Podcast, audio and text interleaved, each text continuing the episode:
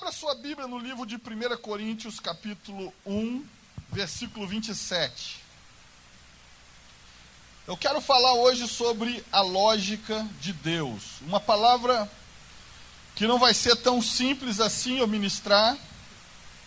Eu peço a graça, como orei agora, a graça do Senhor para conseguir falar aquilo que está no meu coração, que Deus colocou no meu coração, porque é, Deus para falar conosco passa através dos seus profetas, dos seus ungidos, e muitas das vezes pode haver ruído nessa comunicação. Mas a minha oração e meu pedido a Deus é que nós venhamos sair daqui com 100% daquilo que está no coração dele para essa noite. Amém? 1 Coríntios capítulo 1, versículo 27. Mas Deus escolheu coisa, as coisas loucas deste mundo para confundir as sábias. E Deus escolheu as coisas fracas deste mundo para confundir as fortes. Esse texto aqui é um texto que, por si só, já começa a quebrar a lógica humana. Sobre isso que eu vou falar. Sobre a lógica de Deus. E, logicamente, se eu vou falar sobre a lógica de Deus, eu vou estar falando sobre a lógica dos homens. O, esse, esse texto em 1 Coríntios 1, 27 está dizendo que a maneira com que Deus age ele faz com que aquilo que é sábio é confundido por coisas que é considerado loucura. E aquilo que é forte é confundido por aquilo que é considerado fraco. Quando a gente olha para a Bíblia, quando vê o fraco vencendo o forte, isso não tem lógica no sentido humano. A lógica é uma parte da filosofia que se ocupa de estudar as formas de pensamento.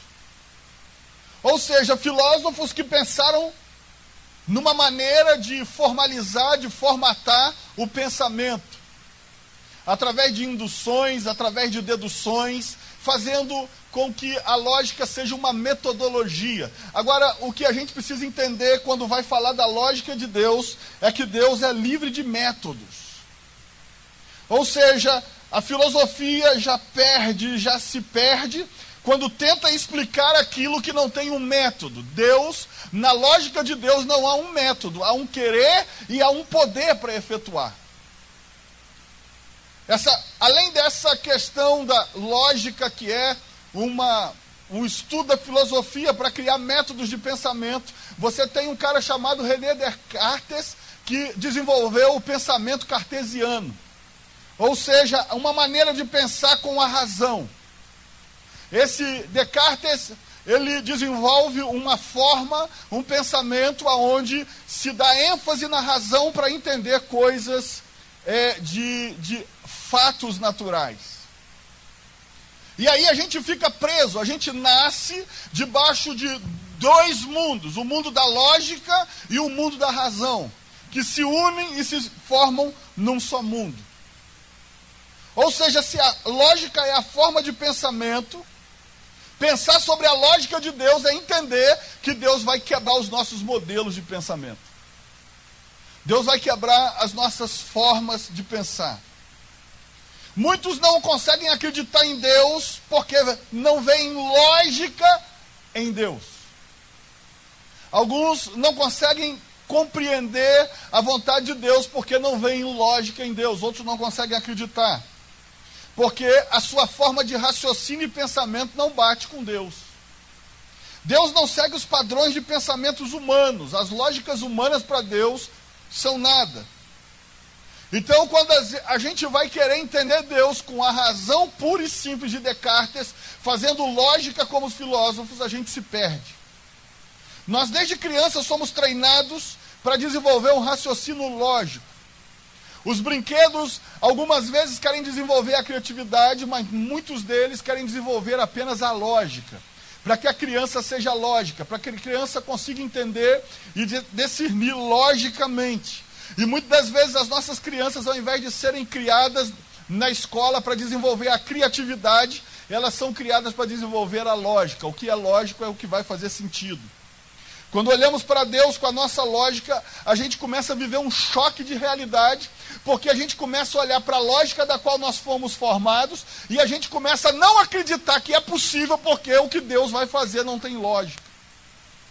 Então eu quero compartilhar um pouquinho, olhando alguns textos da palavra de Deus, como é que Deus quebra a lógica, como é que é a lógica de Deus. E a gente, entendendo como é que é a lógica de Deus, a gente vai entender por quê e para que ele quebra essa lógica? São textos simples, coisas simples, mas que trazem um, uma lógica nova, um sentido novo.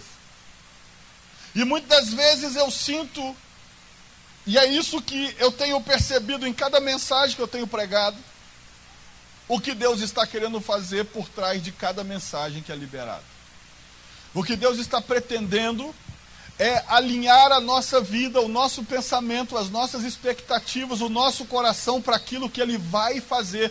Sabe, irmãos, eu tenho sentido que Deus vai fazer coisas novas, que Deus vai fazer algo novo neste lugar, que Deus vai operar novos sinais neste lugar, mas para isso, cada mensagem a cada domingo, a cada dia, Deus está trazendo uma mudança de entendimento, uma mudança de pensamento, para que quando o, aquilo que Ele vai fazer começar a se manifestar no nosso meio, a gente esteja pronto para viver as novidades de Deus.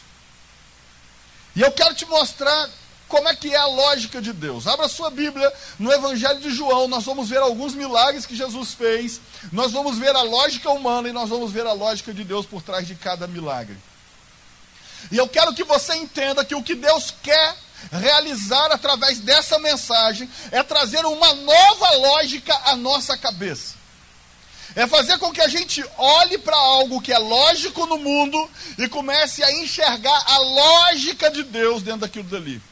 Porque é uma coisa impressionante, Deus não quer guardar a lógica dele só para ele, mas ele quer nos ensinar Assim como os nossos professores na escola, na faculdade, nos ensinaram como pensar logicamente, como fazer sentido as coisas, Deus quer nos dar um sentido novo para as coisas materiais a partir das coisas espirituais. Amém?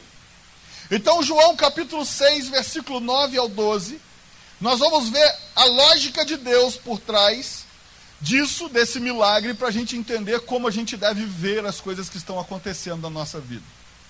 Evangelho de João, capítulo 6, versículo 9, diz assim: Está aqui um rapaz que tem cinco pães de cevada e dois peixinhos, mas que é isso para tantos? E disse Jesus: Mandai assentar os homens. E havia muita relva naquele lugar. Assentaram-se, pois, os homens em número de quase cinco mil. E Jesus tomou os pães e, tendo dado graças, repartiu-os pelos discípulos e os discípulos pelos que estavam assentados, e igualmente também os peixes, quanto eles queriam. E quando estavam saciados, disse aos seus discípulos: Recolhei os pedaços que sobrejaram, para que nada se perca. Aqui eu vou aprender, e um comparativo podemos fazer com a lógica humana. Na lógica humana, você vê a palavra do discípulo a respeito de qual seria a lógica humana. Você tem mais de 5 mil pessoas só de homens, fora mulheres e crianças, e chega um garoto que está quebrando a lógica e não tem sentido. As crianças costumam fazer coisas fora da nossa lógica, sim ou não, irmãos? Na lógica cartesiana, humana, da razão, uma vez eu fiz uma pergunta para o Mateus crente que eu estava abafando quando ele era criança. E eu disse assim: Mateuzinho, o que é o que é que cai em pé e corre deitado? E quebrando toda a lógica, ele disse: O urso, pai. Eu falei: Como assim o urso? Ele falou: O urso cai em pé, aí fica deitado e sai correndo. Isso é quebrar a lógica quebrar a lógica humana. O que Deus está nos convidando é para pensar fora da caixinha. Irmão, Deus vai te tirar da caixinha hoje. Deus vai tirar a nossa mente da caixinha hoje. Um dia eu estava descendo no supermercado ali com ele, naquela, aquele que tem, na é escada rolante, é um negócio rolante lá, esteira rolante. Aí A gente com criança sempre fica dizendo assim, quando a criança fala, ah não, aí o que, que você fala? Ah sim. Não é assim que a gente faz? Hã? Aí ele fala assim, ah não, o que que, que que a gente fala? Ah não é um homem pequeno. Ó, oh, anão é um homem pequenininho.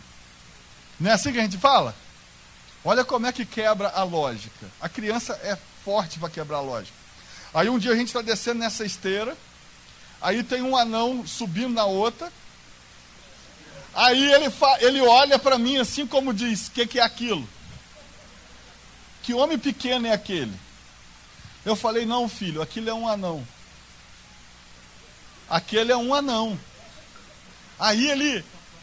É, aquele é, é sono, irmão. Esse, esse, negócio de 6 horas da manhã não está me fazendo bem. Eu tenho que aguardar 10 para 5 para ir para o monte. 30 dias, irmão. É, é, Deus vai abençoar com força essa igreja. Aí o que acontece? Eu falei assim: aquele dali é um anão, bem discretamente, como é peculiar da minha parte. Aí o Mateus parou, pensou e falou assim: pai, se o anão é um homem pequenininho, o assim é grande. É um homem bem grandão. Por quê? Porque uma criança é capaz de raciocinar fora da lógica humana. Porque simplesmente ela ainda não foi ensinada a entrar no quadrado. Amigo, nós entramos no quadrado. Nós olhamos para a nossa vida e dizemos que não podemos. Nós olhamos para o nosso dinheiro e dizemos: Ah, quem me dera. Mas eu estou aqui como profeta de Deus, sabendo que da parte de Deus essa mensagem é para abrir a caixinha, colocar todo mundo para fora e o pensamento novo de Deus invadir este lugar e as nossas vidas. Se prepare para pensar fora da caixinha.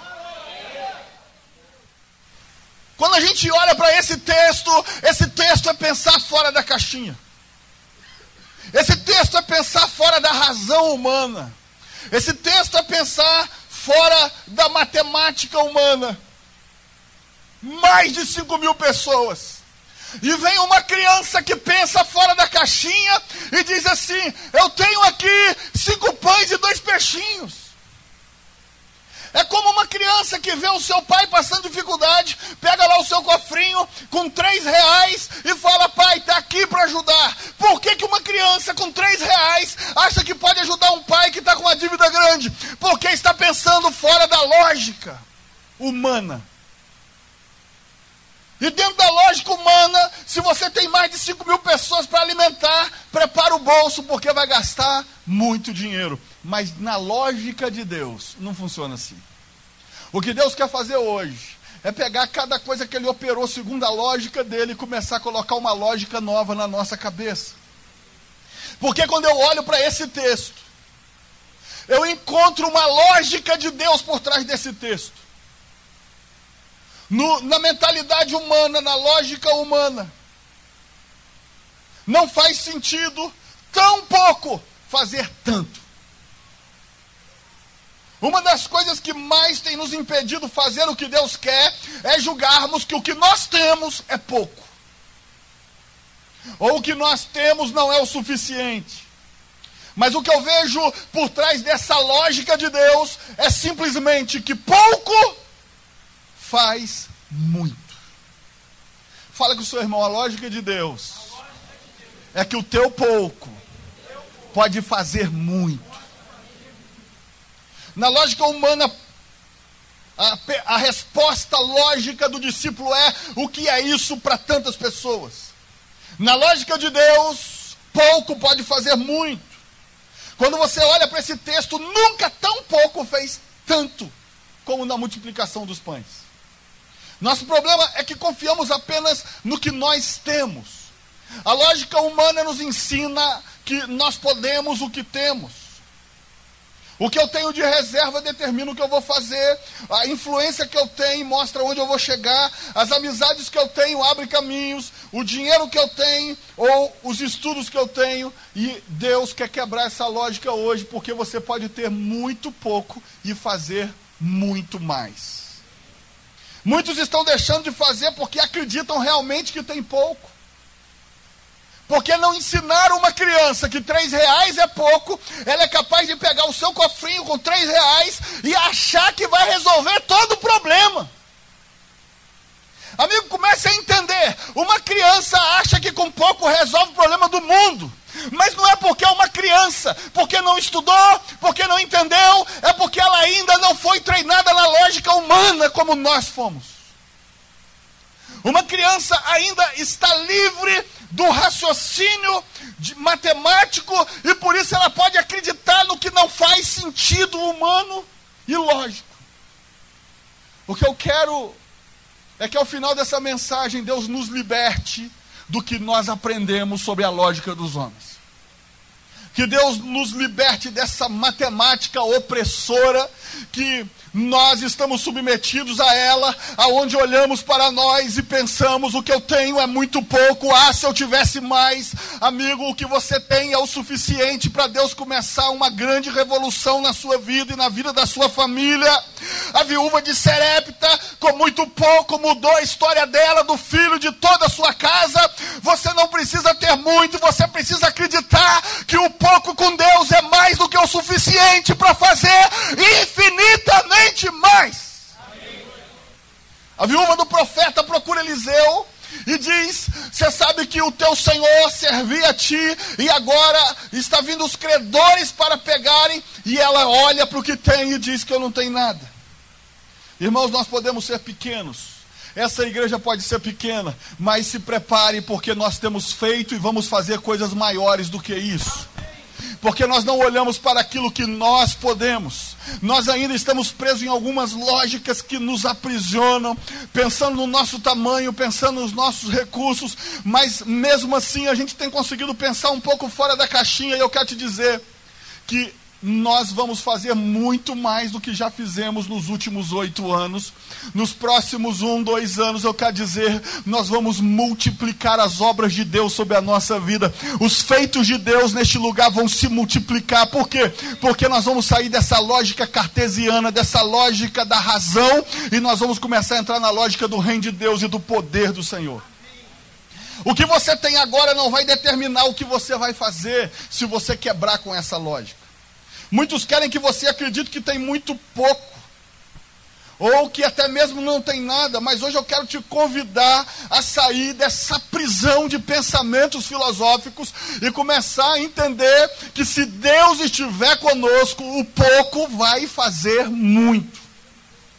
O que você vai fazer não depende de quanto você tem hoje. O que provocou esse milagre foi a capacidade de um menino se colocar à disposição contrária à lógica. E sabe como é que Deus faz? Olha como é que Deus tem uma lógica totalmente diferente da nossa. Se você olhar na primeira multiplicação de pães, tinham 5 mil pessoas contadas, fora as mulheres e crianças, e tinha cinco pães e dois peixinhos. E sobraram 12 cestos cheios de pão. Você lembra disso? A Bíblia vai dizer que na segunda multiplicação de pães tinha menos pessoas, tinham quatro mil pessoas, e tinha mais pães, eram sete pães. Mas a Bíblia diz que, embora fosse quatro mil pessoas, mil a menos, e sete pães, dois a mais, o que sobrou foram sete cestos e não mais de doze cestos. Fala com o seu irmão, por quê? Porque Deus não tem essa lógica sua. Porque na nossa lógica humana, se eu tenho mais, tem que sobrar mais. Se tem menos pessoas e eu tenho mais, então vai sobrar mais. Se eu tenho menos e tem mais pessoas, vai sobrar menos. Mas Deus quebra toda a lógica. Na primeira multiplicação tem mais gente, menos pão e sobra 12 cestos. E na segunda multiplicação tem menos gente, mais pão e sobra sete cestos. Amigo, não tente colocar Deus dentro da sua caixinha. O problema é que a igreja cristã do século 21 está tentando colocar Deus dentro dos seus pensamentos. Está querendo formatar o pensamento de Deus. Irmão, se Deus pudesse ser entendido, então ele não é Deus, porque tudo que é entendido é manipulável. Por que, que estão manipulando o DNA? Porque estão começando a entender o DNA. Porque podem manipular uma célula, porque estão entendendo a célula. Por que, que pode manipular a genética? Porque estão entendendo a genética. Agora, da mesma forma cartesiana, racional, nós estamos tentando entender Deus, e Deus não pode ser entendido, porque também ele não pode ser controlado. E a nossa lógica é quebrada quando a lógica de Deus interfere. Ou seja, com mais sobrou menos. E com menos sobrou mais. Por quê? A lógica de Deus é: eu faço do jeito que eu quero. A lógica de Deus é: vai acontecer do jeito que eu determinar. Sabe por quê? Com Deus, pouco faz mais. Assim ele mostra para nós que mesmo com pouco, você vai fazer muito a partir de agora não é a partir do mês que vem, não é a partir do próximo emprego, não é a partir do próximo aumento. Aliás, eu já ouvi aqui uma pessoa me testemunhando nisso do culto, que a segunda-feira eu profetizei no domingo, bênçãos e tal, e na segunda-feira já começou assim. Ele vendeu o carro, colocou no banco, a justiça bloqueou por causa de uma empresa que ele teve. E que o cara não tirou ele da sociedade. Aí chegou em casa e explodiu o chuveiro. Pensa nos negócios, chegou no emprego, acabou a mercadoria. Aí ele vira e fala assim: irmãos, comece a clamar pelo que o profeta liberou. Ele falou para mim, pastor, eu virei para Deus e falei: Senhor, ontem, ele dizendo: Senhor, ontem, o pastor falou que ia ser bênção e não esse negócio aí. Resumo da história: na terça estava desbloqueado dinheiro e na terça ele foi promovido. Amém. Irmão, entenda uma coisa: se o diabo te apertar é porque ele já ficou desesperado. Você, ele precisa fazer na lógica do diabo, você precisa desistir antes de conseguir. Porque conseguir, ele tem certeza que você vai se você não desistir. Então, na lógica de Deus, pouco faz muito. O que, que você tem? Pastor, eu tenho pouco, não interessa, vai fazer muito. Nós temos a igreja das crianças para pagar em menos de um ano. Até maio. Temos assim, é claro, na verdade, nós temos um prazo grande. Mas eu tenho profetizado contra a lógica humana nossa, que nós vamos pagar até maio do ano que vem. Chegou um extrato novo, diminuiu para 480 e 85 mil. Fala com seu irmão, agora é menos. Já foi 600. Agora, com a lógica humana, é possível? Não, mas eu quero te dizer: com pouco nós vamos fazer muito. Amigo, com pouco você vai fazer muito. Ei, se prepare, porque nos próximos dois anos o que a gente fez em oito vai ficar pequeno perto do que vamos fazer nos próximos dois anos. Você recebe essa palavra? Você concorda comigo sobre essa igreja nesse sentido? Amém? Juízes 7, versículo 2. Segunda lógica de Deus. Olha como é que não faz sentido nenhum para o que a gente aprendeu na escola e nas faculdades. Pouco não faz nada. Aí Deus vem e fala: com pouco você faz muito. Aí olha a lógica de Deus nesse livro de Juízes, capítulo 7, versículo 2. E disse o Senhor a Gideão: Muito é esse povo que está contigo para eu dar os midianitas em sua mão, a fim de que Israel se glorie contra mim, dizendo: A minha mão me livrou. Versículo 7. E disse o Senhor a Gideão: Com estes trezentos homens que lamberam a água, vos, vos livrarei e darei os midianitas na tua mão, pelo que a toda outra gente se vá, cada um para o seu lugar. Preste atenção, para você entender o contexto. A Bíblia diz que os midianitas estavam oprimindo Israel e que eram como gafanhotos, como nuvens de gafanhotos que não se podia contar. Esse era o tamanho do exército dos midianitas. Aí Gideão, movido por Deus, tem um encontro com o anjo de Deus. Aí a lógica tem que ser quebrada. Irmão, tem milagre que para acontecer na nossa vida nós temos que quebrar a nossa lógica. Olha o que Deus fala, o anjo de Deus fala para Gideão: Gideão, varão valoroso, livra Israel. Resposta lógica de Gideão: Quem sou eu a minha família é a menor da minha tribo e eu sou o menor da minha casa. Olha o problema da nossa lógica, irmão. A gente está deixando de viver um monte de coisa por causa da nossa lógica. Aí, de repente, quando ele consegue quebrar com a lógica que ele aprendeu, ele começa a ver na visão de Deus, na lógica de Deus, aquele Gideão vai ser o libertador de Israel. Agora ele tem que quebrar um segundo. momento lógico. Ele tem um exército que não se pode contar contra ele, e quando ele chama o exército de Israel, tem 32 mil homens. O texto diz: 32 mil homens voltam, se juntam. Se com 32 mil homens já era impossível de vencer, os midianitas que não tinha como se contar, você imagina Deus falando assim: tem muita gente contigo. Irmão, quando Deus fala isso, dá até arrepio. Que a gente está achando que o que tem é pouco e Deus fala: você está com muito, eu vou tirar mais um pouquinho. Irmão, é, pensa na crise que a gente fica. A gente começa a dizer: Deus não está olhando para mim, não é possível. Não é Deus. Mas é Deus que vira para Gideão e fala: Gideão, 32 mil homens, aqueles lá tudo bem, são como milhares de milhares, diz a Bíblia. Mas olha só, 32 mil homens, tem muita gente aí. Fala com seu irmão, o que você chama de pouco, Deus fala que é muito. Olha a lógica de Deus. E sabe qual que é a lógica que está por trás disso aqui? É a segunda lógica de Deus que eu quero te ensinar. Pouco é melhor do que muito. Vai entender um negócio desse? Só Deus mesmo. Até para a gente pensar nisso fica difícil. Como pouco pode ser melhor do que muito? Quando que 300 vai ser melhor para uma batalha do que 32 mil soldados? Vem Deus e quebra a lógica. Aí de, ele diz: tem muita gente contigo.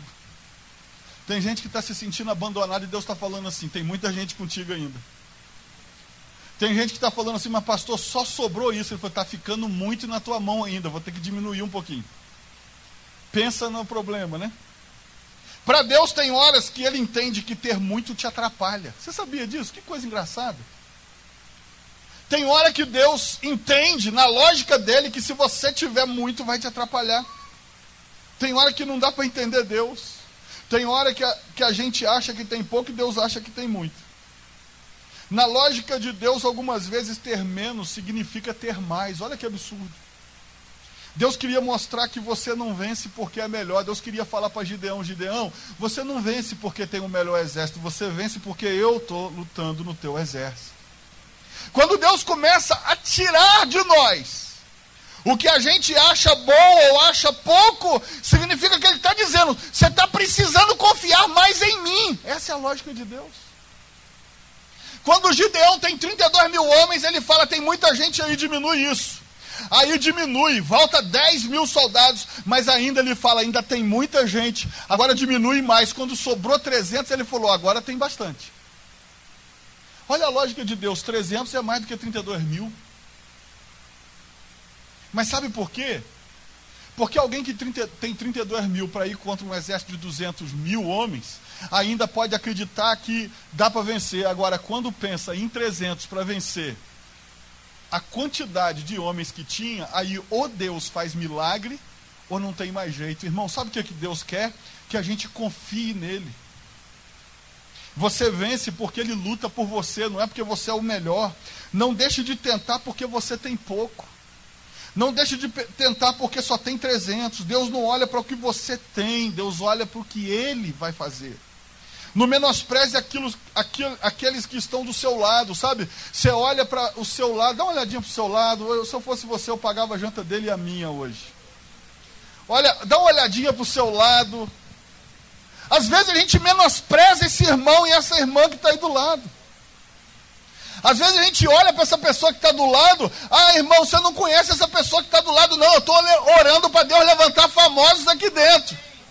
Eu estou orando para Deus levantar grandes homens e mulheres que venham influenciar esta nação, não apenas essa cidade. Eu quero te dizer uma verdade: você não conhece quem vai ser essa pessoa que está aí.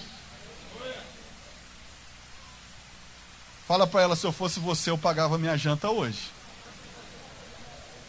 Irmão, eu fico brincando com esse negócio de janta, embora é uma brincadeira meio verdadeira, um dia vai colar. Mas olha só, eu fico brincando com esse negócio de janta, de almoço. Eu estava lendo uma matéria de quanto pagaram para um jantar.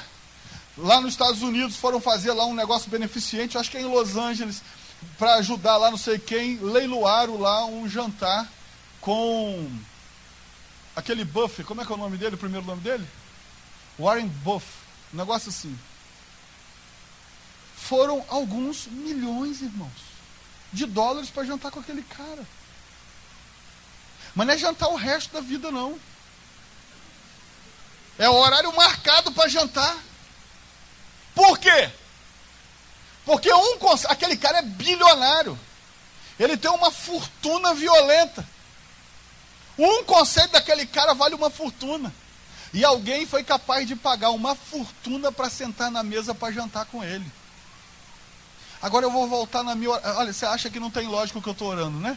Agora vamos voltar na minha oração. Eu estou pedindo a Deus para levantar famosos aqui. Tem gente que vai querer pagar para comer contigo. Tem gente que vai falar assim, pastor, vai me ligar, falar, pastor, aquele fulano é da tua igreja mesmo? Eu falei assim, é ele mais meia dúzia mais umas meia dúzia de 80, de 200. Mas que é isso, pastor? O senhor tem como marcar uma reunião com ele? Eu vou ficar sendo bajulado por causa de você, irmão. Vão ficar me chamando para pregar por causa de você. Vão ficar me chamando para jantar. Pastor, eu queria tanto que você jantasse aqui em Nova York comigo, porque no fundo, no fundo, ele vai estar tá querendo acessar você. Amigo, se você não acredita, eu acredito e vai ser para quem acredita. Por quê? Porque quando a gente olha para a nossa lógica humana, a gente olha para a nossa igreja, para a nossa realidade, pode pensar assim, pastor, é possível isso acontecer? Amigo, disseram assim, é possível vir coisa boa de Nazaré, e eu quero dizer que se vem coisa boa de Nazaré, Petrópolis vai ser um celeiro de tesouros escondidos de Deus, e esta igreja irá os revelar. Deus pode começar tudo a partir de quem estiver contigo. Quando você tem muito, você pode depositar sua confiança no que tem, nas pessoas que você conhece, mas quando você tem Deus, não importa quem está do seu lado, ainda que seja 300, um exército maior vai ser vencido. Pouco para Deus pode ser mais do que muito. Essa é a lógica de Deus. Terceira lógica de Deus. 1 Reis 17, versículo 9.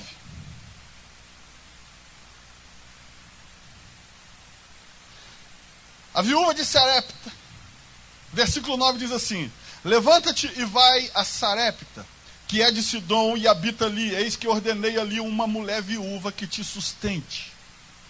Versículo 11: E indo ela buscá-la, ele a chamou e lhe disse: Traze-me agora também um bocado de pão na tua mão. Porém ela disse: Vive o Senhor teu Deus, que nem um bolo tem, senão somente um punhado de farinha numa panela e um pouco de azeite numa botija.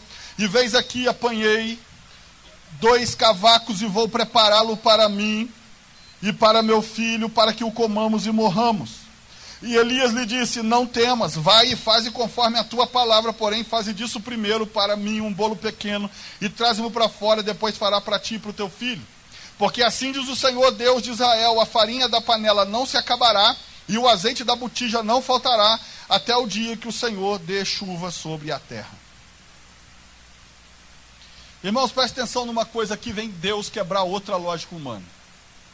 Irmãos, a gente tem que entender, e eu sempre falo isso aqui, uma viúva naquela época que não tivesse um filho adulto para poder trabalhar e sustentá-la se transformava numa pedinte.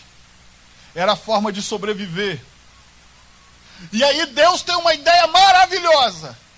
Elias, vai lá para Serepta, porque eu ordenei uma viúva para te sustentar. Olha que lógica que Deus tem. Ao invés de ele falar, eu arrumei uma viúva rica, eu arrumei uma mulher rica, um homem rico, uma família rica para te sustentar. Não, Deus falou assim: eu arrumei uma viúva. Aí a gente, se Deus fala isso para a gente, a gente espera chegar na cidade que Deus mandou encontrar e passou aquele carrão, a gente acha, deve ser esse aí. Aí você vê o cara bem vestido, ah, esse aí. Mas aí, de repente, vem uma viúva que vai catar um pouco de água para fazer a última refeição. E de repente, Deus fala: é essa aí. Essa que está pronta para morrer, que não tem nem para comer, é essa que eu mandei te sustentar. Olha a lógica de Deus, irmãos. Olha que lógica é essa. E eu vou aprender. Essa mulher, quando vai falar para ele, diz: Eu vou fazer isso aqui e depois vou morrer, eu aprendo na lógica de Deus que o que você diz que não tem, pode fazer mais do que aquele que tem. O que você diz que não tem, pode fazer mais do que aquele que diz que tem. Sabe por quê? Naquela época, pode ter certeza absoluta que tinham ricos, que tinham pessoas que, apesar de todas as crises que estavam acontecendo, ainda tinha finanças, ainda tinha mantimento, mas Deus vai quebrar a lógica e colocar alguém que diz que não tem, para fazer mais do que aqueles que têm.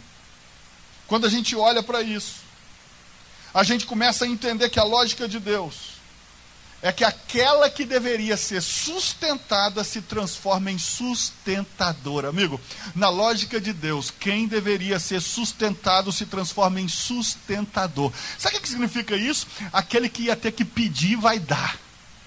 Aquele que ia ter que esmolar vai oferecer. Aquele que ia ter que ficar vivendo de favor vai prestar favores. A lógica de Deus é assim. Quando a gente consegue atrair a lógica de Deus para nossa vida, talvez você possa pensar, pastor, mas agora eu estou na fase que eu estou precisando de ajuda e Deus olhando, agora você vai ajudar os outros. Essa é a lógica de Deus. Na lógica dos homens, a gente ficaria com pena dessa viúva. Na lógica dos homens, a gente diria: esse profeta é um mercenário. Esse profeta fica explorando as viúvas. Na lógica de Deus, é essa viúva que vai sustentar esse profeta. A nossa lógica tem nos impedido de ser o que Deus nos chamou para ser. Dizemos que não podemos ajudar o reino de Deus porque nós não temos nem para nós. Olha o que, que essa mulher diz. Eu não tenho nem para nós. Nós vamos fazer aqui uma pequena comida e depois nós vamos morrer, esperar a morte. Na lógica de Deus, Deus está olhando para ela dizendo assim: é você que vai sustentar o ministério de Elias. Amigo, eu quero te dizer uma coisa: nossos sonhos custam 7 milhões e meio. E é você que Deus vai usar para sustentar e trazer esses sonhos à realidade. Amém? Essa lógica humana é que as pessoas. Quem estiver ouvindo, ó, os engenheiros que estiverem me ouvindo pela TV vão ficar apavorados por causa do pensamento cartesiano. Um dia eu estava pregando sobre fé lá em Macaé. Eu falando sobre fé, falando sobre fé, falando sobre fé. No final do culto vem um cara falar comigo. Fala, pastor, o senhor não acha que da maneira que o senhor está falando, o senhor está é, o senhor está esquecendo que tem que planejar, que tem que isso, que tem que aquilo. Eu falei, não, amigo, aí essa aula eu dou quando eu for falar de planejamento, mas agora eu estou falando de fé e fé não tem planejamento. Eu falei, o problema é que você está com a mentalidade cartesiana. Ele para mim é verdade, pastor, eu sou engenheiro. Eu falei, mas Deus vai quebrar a tua lógica. O teu prédio vai ficar de pé sem ferro.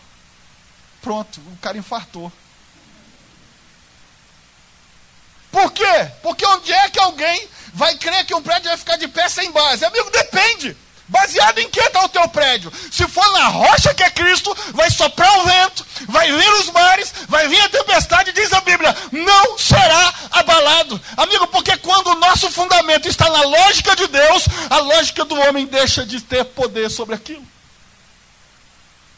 Deus não perguntou para ela se ela tinha. Olha como é que Deus é lindo não bateu um papo com a viúva e disse assim: Você pode sustentá-lo? Não. Olha o que Deus diz para Elias: Eu mandei, eu ordenei uma viúva que te sustente. Parece que só não avisou ela, né? Tem coisa que Deus nem te avisou e você vai fazer. Amigo, se prepare, você vai dar oferta, você vai dar presente para a igreja, para mim também. E, e você nem foi avisado ainda, mas a ordem já saiu sobre a tua mente. Eu creio nisso. Eu creio.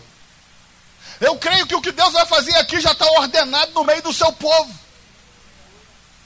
Eu creio nisso. Deus não perguntou para ela, você pode contribuir? Ele, ela ele simplesmente falou com Elias, Elias, pode ir para lá que eu já preparei uma viúva para te sustentar. Deus falou que Deus falou que se ela fosse capaz de dar, ela teria para ela e para os outros. A lógica de Deus não é eu recebo para dar. A lógica de Deus, eu dou para receber. Olha como é que a lógica de Deus é, é, diferente. Alguns vão falar, pastor, ore por mim, porque se eu tiver, eu vou dar mesmo. Não, não, a lógica de Deus, eu vou dar do jeito que eu estou agora, porque isso me habilita para ter mais. Essa é a lógica de Deus. Alguns, por causa da mentalidade lógica, diz: Olha, pastor, um dia eu vou ajudar. Amigo, você está pronto para ajudar. Se aquela viúva estava pronta para ajudar, naquele quase nada, nós estamos prontos para ajudar o propósito de Deus nessa terra. Enquanto a lógica de Deus nos ensina a dar, a lógica do mundo diz: retém, porque senão vai faltar. Parece estranho, mas é isso que Deus está mostrando. Quando eu sou capaz de dar pouco que tenho, me habilito para receber mais do que não tenho. Na lógica do mundo, quando você dá, você fica sem. Na lógica de Deus, quando você dá, você multiplica o que não tem. Olha que coisa interessante. Essa viúva dá do que tinha e passa a ter para si, para filho, para sua casa, para o profeta e para os seus parentes. Siga a lógica do mundo e você pode até ficar sem. Mas se você seguir a lógica de Deus, aquilo que era pouco vai se tornar abundante. Na lógica do homem, quem não tem, não pode. Na lógica de Deus, quem não pode é quem já tem condições de sustentar. Olha que coisa absurda. Fica até ruim de eu pregar um negócio desse. Ainda mais eu que sou tão lógico. Eu estou achando que Deus está querendo falar mais comigo do que contigo. Mas é assim, né? Quando Deus quer falar com o profeta, todo mundo é arrebentado. Amigo, talvez você pense que não pode, mas você pode tudo naquele que te fortalece. Não é o que você tem que define o que você vai fazer, e sim o que você é capaz de entregar que define o que você vai viver. A gente precisa entender que o que você não tem pode fazer mais do que tem gente que tem e não faz. Deus só precisa de gente disponível. Olhe para o seu irmão e pergunte a ele: você está disponível para Deus? Olhe segundo Reis, capítulo 4, versículo 1. Quinta coisa. Já já termina. 10 e meio. Cinco, segundo Reis 4, versículo 1 diz assim: e uma mulher, das mulheres dos filhos dos profetas, clamou Eliseu, dizendo: Meu marido, teu servo, morreu, e tu sabe que o teu servo temia o Senhor, e veio o credor a levar-me os meus dois filhos. E aqui eu vou profetizar sobre dívidas. Deus tem me levado a profetizar sobre dívidas pagas neste lugar. Versículo 2: Ele disse: Que te hei de fazer? Declara-me o que tem em casa. E ela disse: Tua serva não tem nada em casa senão uma botija de azeite. Versículo 7. Então veio ela e o fez saber o homem de Deus e disse ele: Vai, vende o azeite, paga a tua dívida e tu e teus filhos vivei do resto. Aqui eu pulei para encurtar porque a história é um pouco maior. Mas a Bíblia fala que essa mulher, esposa de um homem de Deus, porque era alguém que era da escola de profeta de Eliseu, um homem de Deus está endividado. Amigo, se você não tomar cuidado, até homem e mulher de Deus fica endividado. E não é porque Deus tirou a mão, é porque a gente, às vezes, toma decisões erradas. Mas sabe o que é o lindo? Essa mulher procura o profeta. O profeta não quer saber o que foi a lambança ou não, ou a decisão que ele tomou ou não errada. E, ela, e ele simplesmente pergunta: O que é que você tem? E qual a resposta dela que a gente já gravou de cor? Porque se gravou já é de cor. Qual é? Não tem nada. Irmão, vamos, olhe para você. Quantas vezes eu e você dizemos que não temos nada? Quantas vezes eu e você viramos e, e dizemos assim: Eu, pastor, eu não posso. Estou sentindo que tem alguém aqui que quer pregar na quinta-feira. Depois eu mostro quem é. Presta atenção. A gente fica assim, eu, pastor, que vou pregar? O senhor está de piada comigo. Não, é Deus que está de piada contigo. Já viu como é que Deus gosta de fazer a gente fazer aquilo que diz que não dá para fazer? Filosófico isso. Mas você já viu? Deus só quer que você faça aquilo que você diz que não pode. É interessante. Eu, pastor, pegar naquele microfone, fala isso e deixa Deus ouvir. Eu, pastor, nós, ó, conta comigo para limpar o banheiro, conta comigo para limpar a igreja, conta comigo para dar dinheiro, conta comigo para fazer tudo, menos para falar. Pronto, o anjo passou e falou: Amém, vai falar. É impressionante. Você quer fazer alguma coisa? Fala o que você não, não pode. Ah, eu não posso. Aí pronto, Deus fala, agora eu quero isso. O que, que essa viúva fala? Eu não tenho nada em casa. Só que ela tinha. E ela se lembra, a não ser um pouquinho de azeite. Mas é a dívida, é grande, azeite. O que, que eu vou fazer com isso? Irmão, aqui eu vou aprender uma coisa. Essa mulher fala assim: Eu não tenho nada. E com aquele nada ela paga tudo. Ainda sobra. Repita comigo, na lógica de Deus: O nada paga tudo. Olha qual é a lógica de Deus: O nada paga tudo. Você já viu quando você termina uma obra e diz assim: Eu não sei como é que eu paguei? Já viu quando é que você faz aquele negócio e diz: Pastor, eu sei que eu paguei. Como eu não sei? É o nada pagando tudo. Olha só. Pare e pense nesse texto. Aquilo que ela chama de nada, Deus fala: É com isso aí que vai ter muito. Temos a tendência de chamarmos de nada coisas que Deus nos deu. Irmão, a gente tem mania de chamar de nada coisa que Deus nos deu. Algumas vezes não avançamos porque estamos chamando de nada verdadeiros tesouros de Deus na nossa vida. A viúva tinha dentro de casa a solução para o seu problema. Muitos aqui têm dentro de casa a solução para o seu problema. Mas como nós vemos como nada, tem gente sofrendo porque não reconhece que a solução está com ele.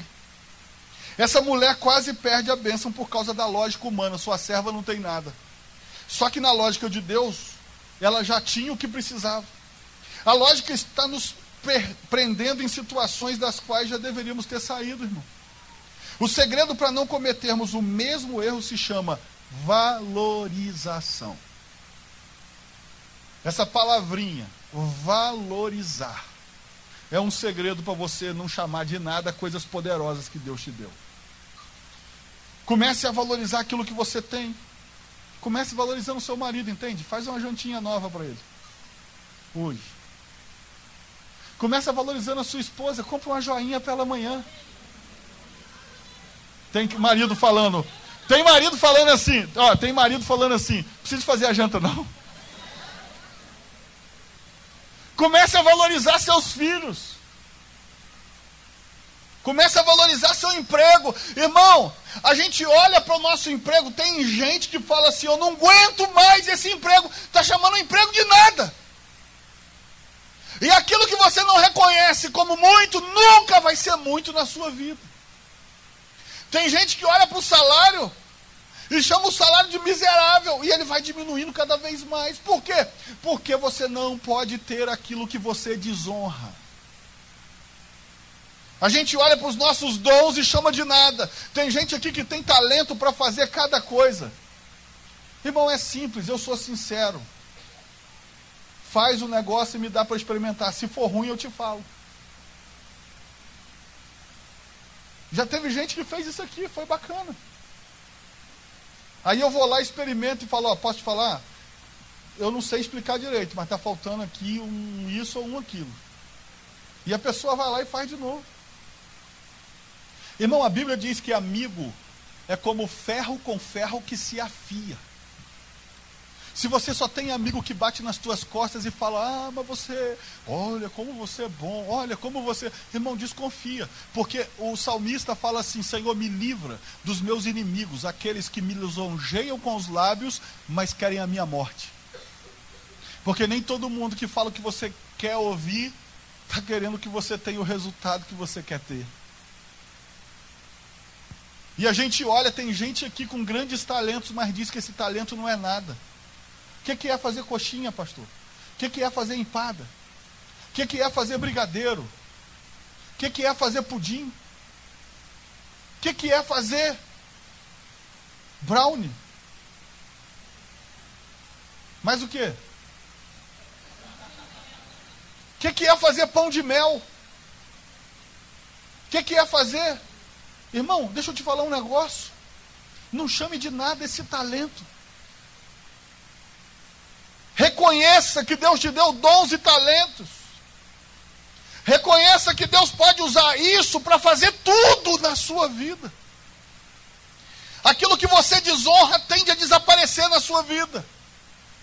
Chame seu salário de insignificante e ele vai sumir da tua mão. Desonre seu emprego e você vai ter que procurar um novo. Temos o costume de chamar solução de nada. Com aquilo que ela disse que não tinha nada, ela pagou a dívida, criou reserva, ainda viveu do resto. você não pode ter aquilo que você desonra. Se você não conseguir reconhecer o que você tem e valorizar, você vai perder isso. Na lógica humana ela não tinha nada, na lógica de Deus ela tinha mais do que precisava. Eu quero profetizar que os seus olhos vão se abrir e você vai ver os tesouros de Deus dentro de você. Os talentos de Deus serão descobertos por você mesmo, não é pelos outros. Que os seus olhos vejam os tesouros de Deus no seu coração. Porque simplesmente na lógica de Deus o nada paga tudo. Irmãos, eu quero declarar que nós vamos ficar livres de dívidas.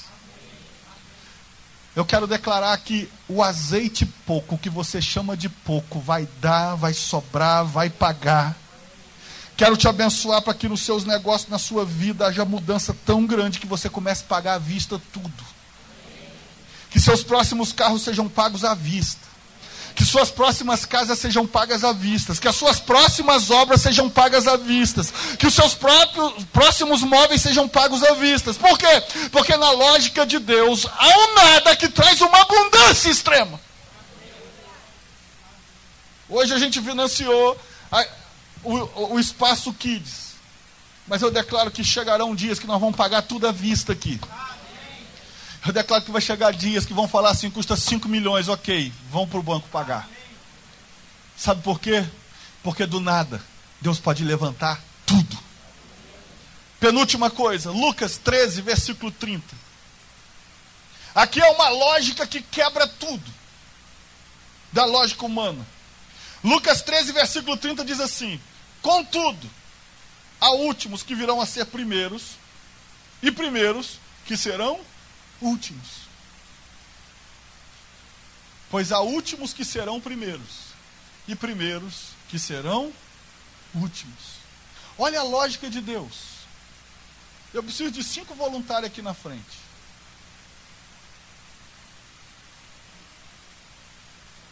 Não sobe aqui mesmo, pronto, já deu, pode subir. Pode vir também, vem, não tem problema não. Olha a lógica de Deus, vê se isso faz sentido. Aqui é o caixa do banco, é aonde você vai receber a promoção, é aonde o milagre vai acontecer que você está buscando em Deus, a, o, o, o, a, a, a bênção. Vamos supor que é aqui. O caixa de Deus está aqui. Faz uma fila aqui. Na lógica humana, é fila. É. Eu vou desenhar. Peraí. Mas olha só, na lógica humana, se por acaso, agora eu preciso, vem cá, Rodolfo. Se acontecer isso na lógica humana, está todo mundo esperando para ser abençoado. Na lógica humana, Rodolfo é o último. Entra aqui no meio. Agora passa aqui para o segundo. Agora vem aqui para frente. A lógica humana, e eu nem combinei. A lógica humana é o quê? É justo isso? Porque ensinaram para gente que é por ordem de chegada.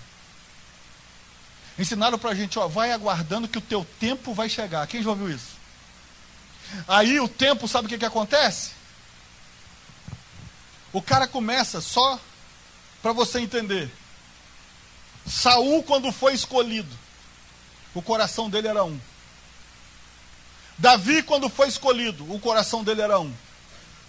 Deus não faz acepção de pessoas. Amém? Amém? Deus não faz acepção de pessoas.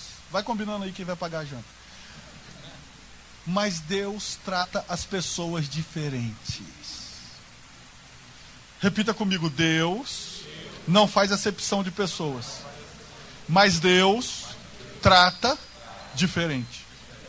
Saul foi escolhido por Deus e foi rejeitado por Deus. Por quê? Tocou no sacrifício, desobedeceu lá atrás. Davi comeu do pão da proposição que só sacerdote podia tocar e comer. Deus abençoou ele. Saul foi tratado de um jeito, Davi foi tratado de outro. Por quê? O coração. Às vezes Deus vem fazendo assim, ó, pegando o último da fila e passando para frente. Mas o nosso coração às vezes vai mudando. Isso aqui que acontece? Passa para a segunda. A gente não percebe. Passa para terceiro. Vai lá para o fim da fila.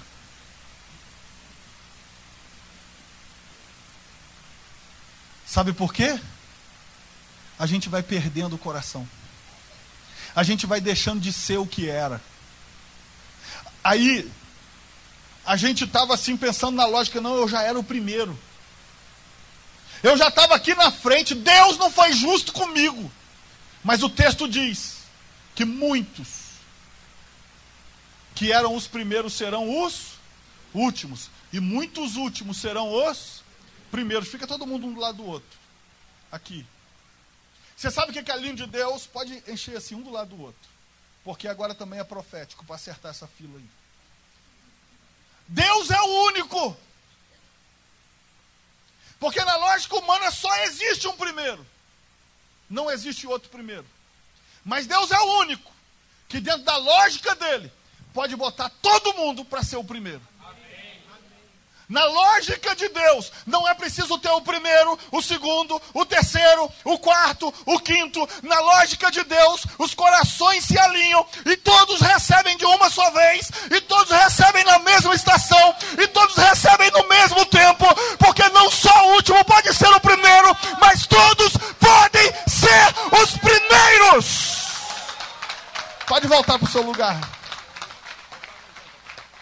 Já ganhei a janta.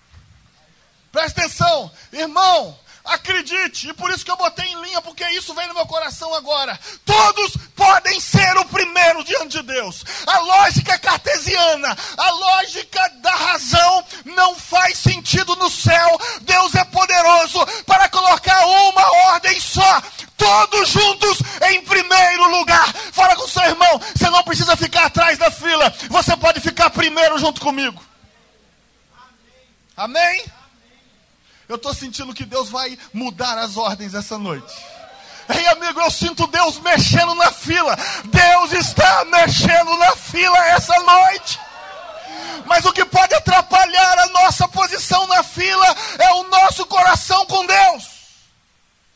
Porque o mesmo que foi escolhido por Deus é aquele que foi rejeitado por Deus. Porque quando Deus nos escolhe, o nosso coração está de um jeito, e se nós não guardarmos o nosso coração, a fila pode alterar a ordem. Toma cuidado, irmão. Porque é tão fácil perder o coração. Porque é tão fácil esquecer do que você valorizava.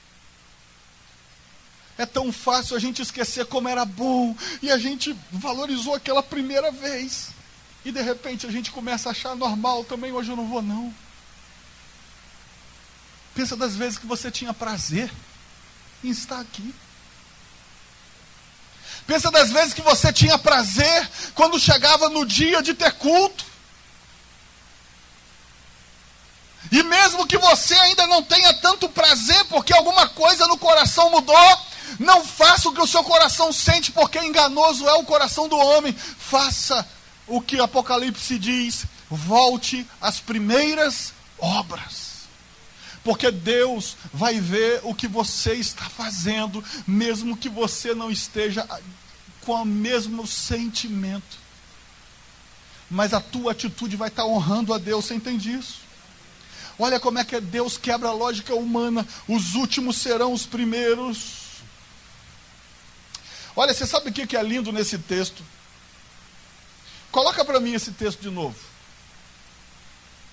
Pois há. Ei, olha o que diz. Vamos ler o texto direito. Pois há últimos que serão os primeiros, e primeiros que serão últimos. Pois há últimos. Existem pessoas que vão mudar a ordem. Ele não está falando todos os últimos vão ser os primeiros. Ele está dizendo: há últimos que vão para o primeiro. O que, que ele está dizendo? Quando a gente alinha o nosso coração com Deus, nós entramos neste há últimos que serão primeiros. Esse raciocínio lógico é um raciocínio que diz até que é injusto. Na lógica de Deus, a ordem da benção não tem a ver com a ordem de chegada. Amigo, na lógica de Deus, sua proximidade com Ele altera qualquer ordem na sua vida. Amigo, quanto mais próximo de Deus você estiver, mais próximo da vez você está chegando. Quando Jairo estava levando, para você não achar que é só argumentação minha, vamos para a Bíblia. Jairo chegou primeiro, falou com Jesus: A minha filha está morrendo, vão lá em casa para orar por ela e ressuscitar ou abençoá-la. Aí, quando eles estão caminhando, alguém que chegou por último, quem era? A mulher do fluxo de sangue, entra no meio da conversa, toca em Jesus e libera a bênção primeiro que Jairo. Jairo chegou primeiro e a mulher recebeu primeiro. Por quê? Porque a mulher chegou com fé. Ela chegou de uma maneira que atraiu o primeiro lugar. O que fez a ordem da bênção mudar para ela foi a fé, a maneira que ela reagiu à presença de Jesus. Aquela mulher se tornou a primeira, pois se aproximou diferente de Jesus. Amigo, não importa, o importante é como você se aproxima. A maneira com que você se aproxima de Jesus pode mudar as ordens da sua vida. Talvez o que está faltando para a gente ter aquela promoção não é o patrão ver e reconhecer, é Deus nos ver e reconhecer. O quanto você se aproxima de Deus pode alterar as coisas que vão acontecer. E eu sinto que Deus está alterando as ordens. A última coisa da lógica de Deus.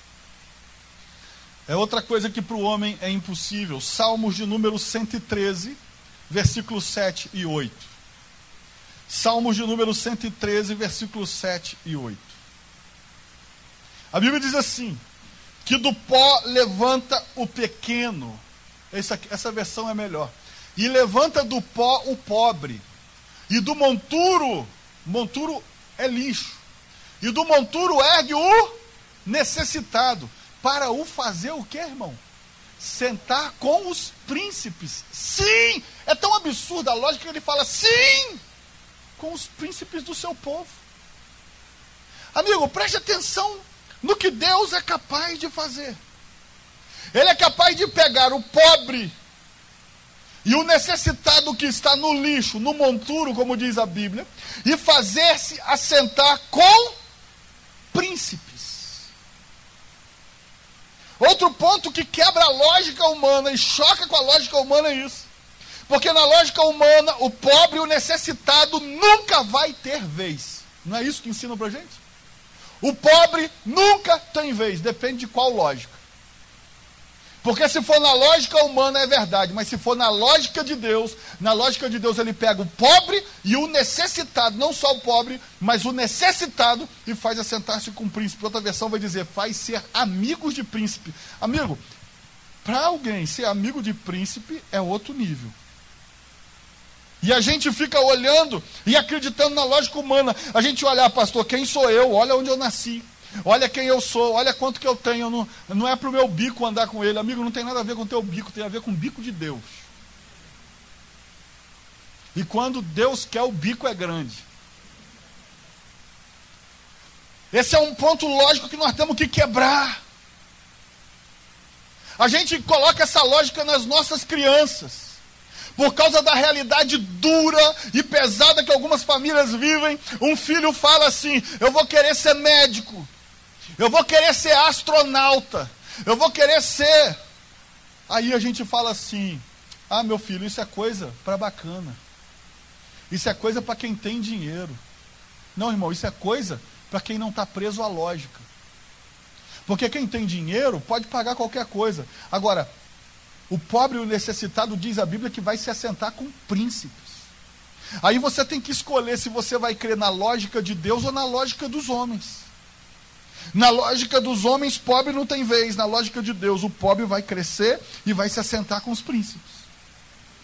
Irmãos, eu estou aqui com uma voz de ânimo, de, dando incentivo. Porque, sabe o que eu entendo desse texto? Que Deus está dizendo, até mesmo para pobres e necessitados, dias melhores virão. Fale para a pessoa que está do seu lado: dias melhores estão chegando. Sabe o que, que eu vejo na lógica de Deus nesse texto? O futuro será melhor do que o presente. Olha, eu quero te dizer que o futuro está chegando e ele vai ser melhor do que o que você está vivendo hoje. Você vai dar muita gargalhada no dia de hoje. Na lógica humana tem passado, presente e futuro. Na lógica de Deus, aquele que era, aquele que é e aquele que há de vir. Na lógica humana, passado, presente, futuro. Na lógica de Deus, aquele que era, aquele que é e aquele que há de vir. O Deus que nós servimos vive na eternidade. A gente vive num no tempo de passado, presente e futuro. Mas quando nós colocamos o passado e presente e futuro diante do Deus que é, que era e que há de vir, o teu passado, o teu presente e o teu futuro está no presente de Deus. Ele pode dizer o que vai acontecer amanhã, porque para ele o teu presente está na mesma estação que ele está. O teu passado está na mesma estação, o teu presente, o teu futuro.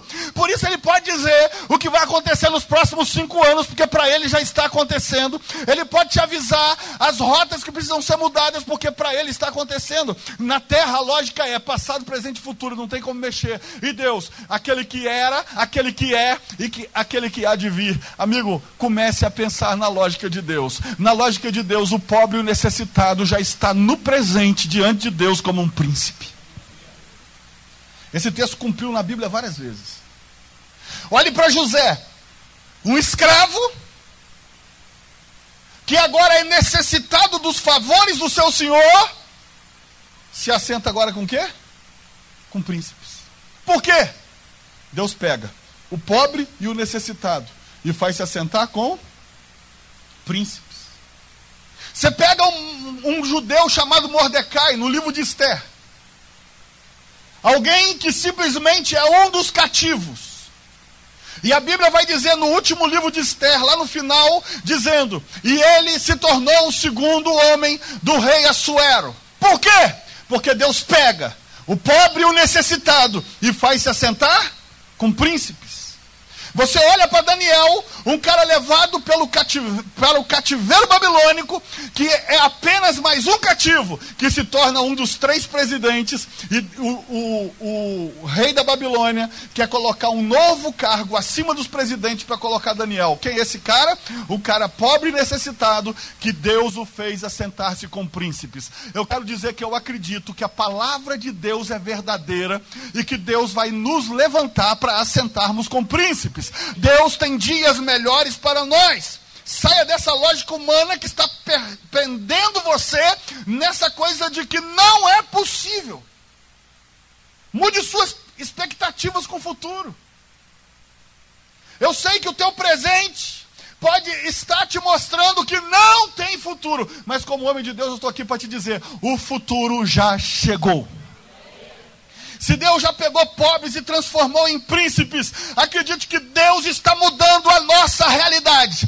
Tem uma mensagem lá atrás que eu ministrei aqui, e eu tenho orado por aquilo que eu ministrei, dizendo: traz, Senhor, a tua realidade sob a nossa realidade, esmaga a nossa realidade com a tua realidade. Deus vai esmagar a nossa realidade com o peso da realidade dele e comece a acreditar por isso no futuro. Porque só Deus é capaz de pegar aquele que ninguém dá valor e colocar sentado com o príncipe.